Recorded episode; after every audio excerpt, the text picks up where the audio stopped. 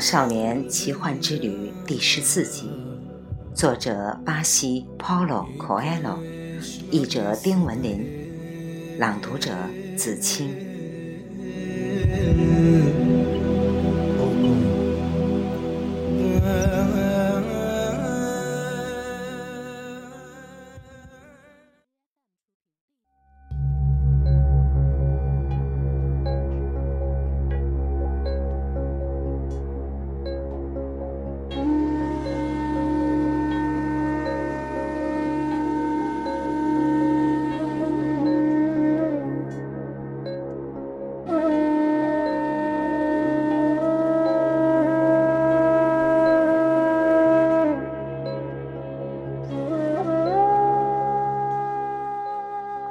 有人把圣地亚哥捅醒了。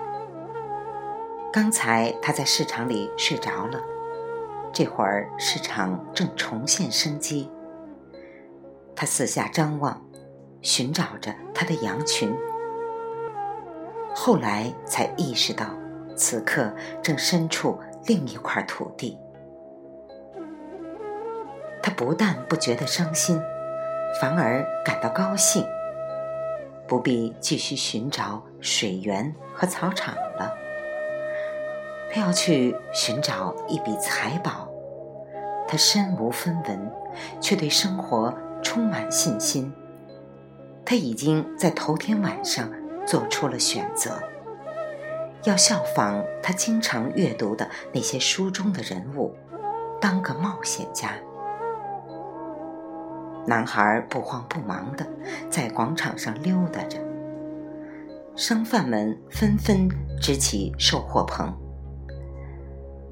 男孩帮一位甜食商贩支起货棚，那商贩脸上露出不同寻常的笑容。商贩很高兴，在生活的鼓励下，即将开始一整天的劳作。笑容。使男孩想起了那位老者，就是他先前认识的那位神秘的王。这个甜食商贩没有制作甜食，因为他想去旅行，或者想跟一个商人的女儿结婚。这个甜食商贩正在制作甜食，因为他喜欢这份工作。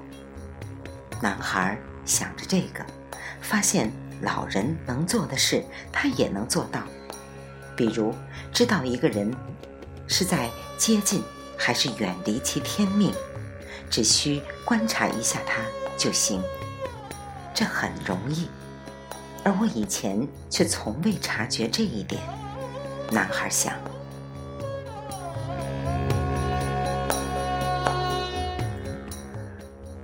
搭好售货棚子之后。甜食商贩把做好的第一份甜食给了男孩，他心满意足地吃了，谢过商贩，继续往前走。走出一段路之后，他才想起，两人在搭售货棚子的时候，一个讲阿拉伯语，一个讲西班牙语，而他们却完全理解了对方的意思。除了语言之外，还存在着另外一种表达方式。男孩想：“我已经在羊群身上体验了这种方式，现在正在人类身上体验这一点。”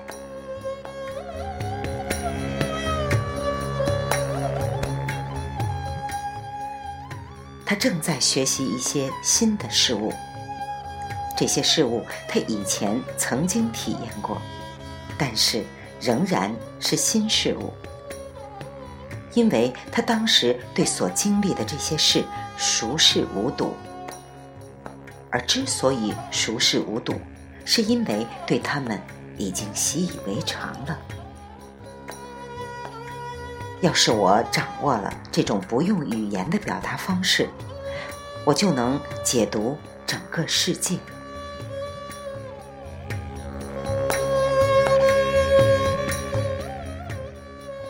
万物皆一物，那位老人说过。男孩决定不慌不忙、心平气和地在丹吉尔狭窄的街巷里转一转。只有以这种方式，他才能发现所有的预兆。做到这一点，需要极大的耐心。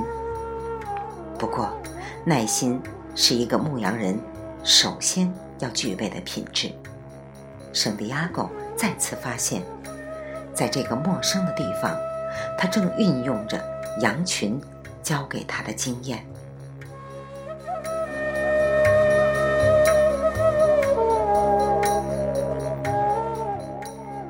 万物皆为一物。那位老者说过：“《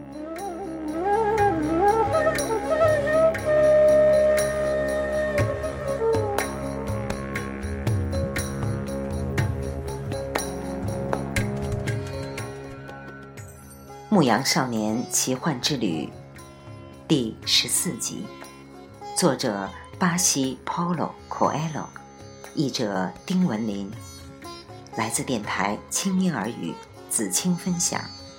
欢迎订阅收听。